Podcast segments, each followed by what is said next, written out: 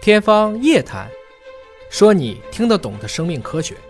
天方夜谭，我是向飞，为您请到华大基因的 CEO 尹烨老师。尹烨老师好，哎，向飞同学好。我们再来说说阿尔茨海默症吧。啊， 这个科学杂志的子刊又有新的科学发现了。嗯，其实一个病的病因如果能够准确的找到，可能对治疗这个疾病起码是迈出了一个基础的一步了啊。而阿尔茨海默症的病因，此前不有各种说法吗？又是你的淀粉糊糊住了啊，又是说有病毒啊，怎么怎么样的。现在有一个新的研究重新定义了，嗯，阿尔茨海默症是双重软病毒，嗯就是蛋白病毒，嗯，你通过基因测序你找不到 DNA 的，它直接就是蛋白来把这个病毒传播出来。对啊，这个是在《科学转化医学杂志》上发表的文章，也是一个诺奖得主斯丹利教授这个团队啊，呃，来发表这个文章了。呃，尹老师帮我们分析一下。我觉得自从向飞同学参与到这个节目以后啊啊，涉及到阿尔兹海默的事儿，这个被迫我们都得去研究和讲久。病成医嘛， 我要未来要救自己啊！ 其实它是这样子，它是这个用一种新的技术检测了上百份的人类大脑的样本，最后发现呢，这个阿尔兹海默病的患者，首先我们这是我们当时说过的啊，到底是一个贝塔淀粉样蛋白，还有个 tau 蛋白，都发现存在这两种的软病毒的形式。而且有一个很奇怪的是，如果同样是患者啊，年轻患者的这个 tau 软病毒的水平更高，四十岁的约是九十岁的脑内水平的三十二倍。四十岁就已经是患者了，哎，就是早老性嗯的。早老性的话呢，他发现为什么早老呢？就因为他这个水平会更高。而且这个不管是套还是贝塔，哎这两种原来都是觉得是两种蛋白，对后来发现这两种其实都是病毒对，啊，一种蛋白病毒。没错，这软病毒这个“软”字啊，跟大家说一下，是月字边儿加一个元旦的“元”，嗯啊，这次读软。软病毒到底是什么呢？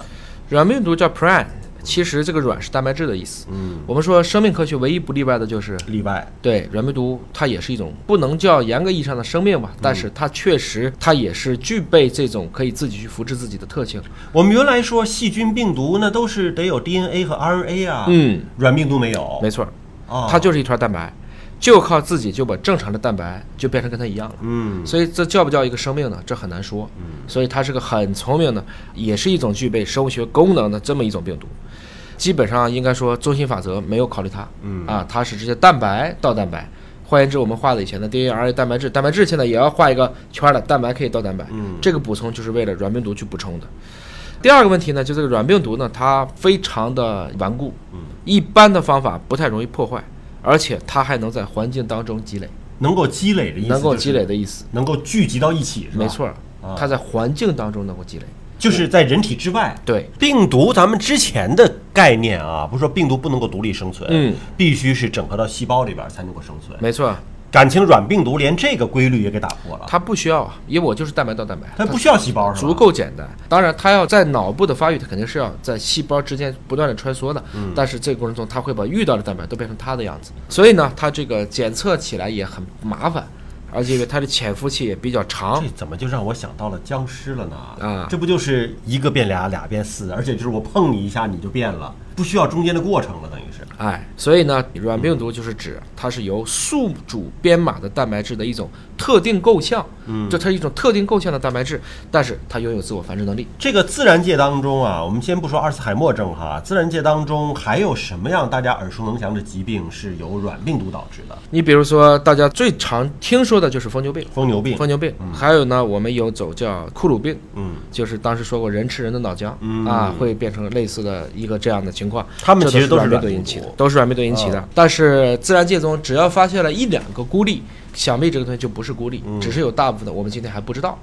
像你知道，美国最近发现了很多僵尸鹿，嗯，大家在怀疑那可能就是一种类似于软病毒引起所导致的。你像，如果这个病毒它是有生命的，有 DNA 有 RNA 的，咱们还能够想办法啊，用什么抗病毒的药物啊，或者测序杀灭是能它呀做出来的嗯对呀、那软病毒你用什么药物来治呢？软病毒目前还是比较麻烦的，或者说可能没有特别好的方法，所以当时英国发生的疯牛病就是集体对这批有可能的这个牛们集体灭绝。当时的考虑是必须要进行尸体的焚化。得烧了。哎，你听明白了，火葬为什么有意义？嗯，如果大家都不火葬，都往地下埋，软病毒如果能积累呢，大家的寿命就越来越长，岂不是我们的环境当中充满了软病毒吗？嗯所以某种程度上讲，可能殡葬业也要重新去考虑一下，哪一种方式更加符合于我们追溯先人的一个符合科学和社会的双重的好的方式。嗯那咱们再回到这阿尔茨海默症啊，嗯，阿尔茨海默症的研究实际上就发现说，这个老年痴呆症和早老性的这种痴呆症，它其实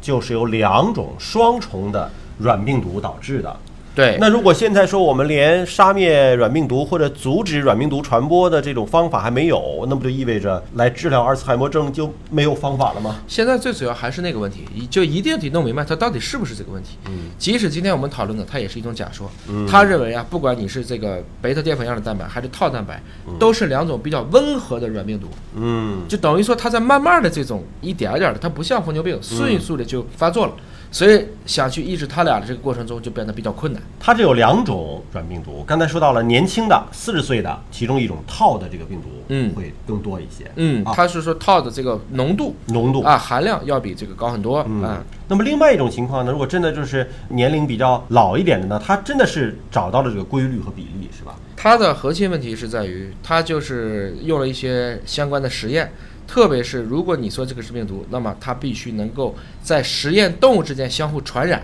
嗯，所以从这个过程中呢，他们也看见了，确实啊，接受过硬脑膜移植，还有个叫尸源，就是从死尸里提出来的生长激素治疗的患者，死后脑内也出现了大量的相关的沉淀。所以应该说是他们当年的治疗可能是被这种贝塔的淀粉样蛋白给传染了。当然，这个实验还是小老鼠身上做的啊，没有在人身上做。小老鼠的这个实验当中呢，就说六到九个月大的时候呢，就出现了神经病理学的一个症状。那么两百天到三百天就检测到了这个软病毒的一个活性，而三百九十天左右就开始出现了淀粉蛋白的斑块。七百三十二天的时候，软病毒的活性仍然还在加强，所以就是软病毒一旦进入到这个小鼠的脑内，那你看看随着时间的积累，它的自我的繁殖和积累的这个量啊，还是相当惊人的。对，所以某种程度上讲呢，还是我们对这个脑科学、对神经退行性疾病还是太无知，啊知道太少整个人类知道的是太少了。知道太少啊，了，即使是研究最深的这两种蛋白啊，大家就讨论你自己说的这个淀粉糊或者是套蛋白到底谁先引起的谁，嗯反正不管是谁先引起的谁，也不管他们是被病毒感染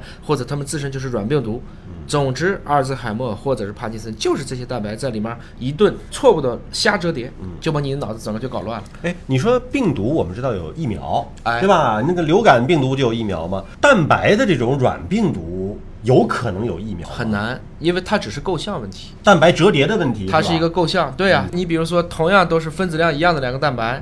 一个是往左开口，一个是往右开口，我怎么识别它？嗯这会对我们的抗体其实也会产生巨大的一个挑战和作用。就是我们现在说的疫苗，很多都是让人体要产生综合抗体，嗯这过程中怎么做不知道。还有一个呢，就是确实，如果这个东西是可以在环境当中污染，而且它也具备软病毒属性的话，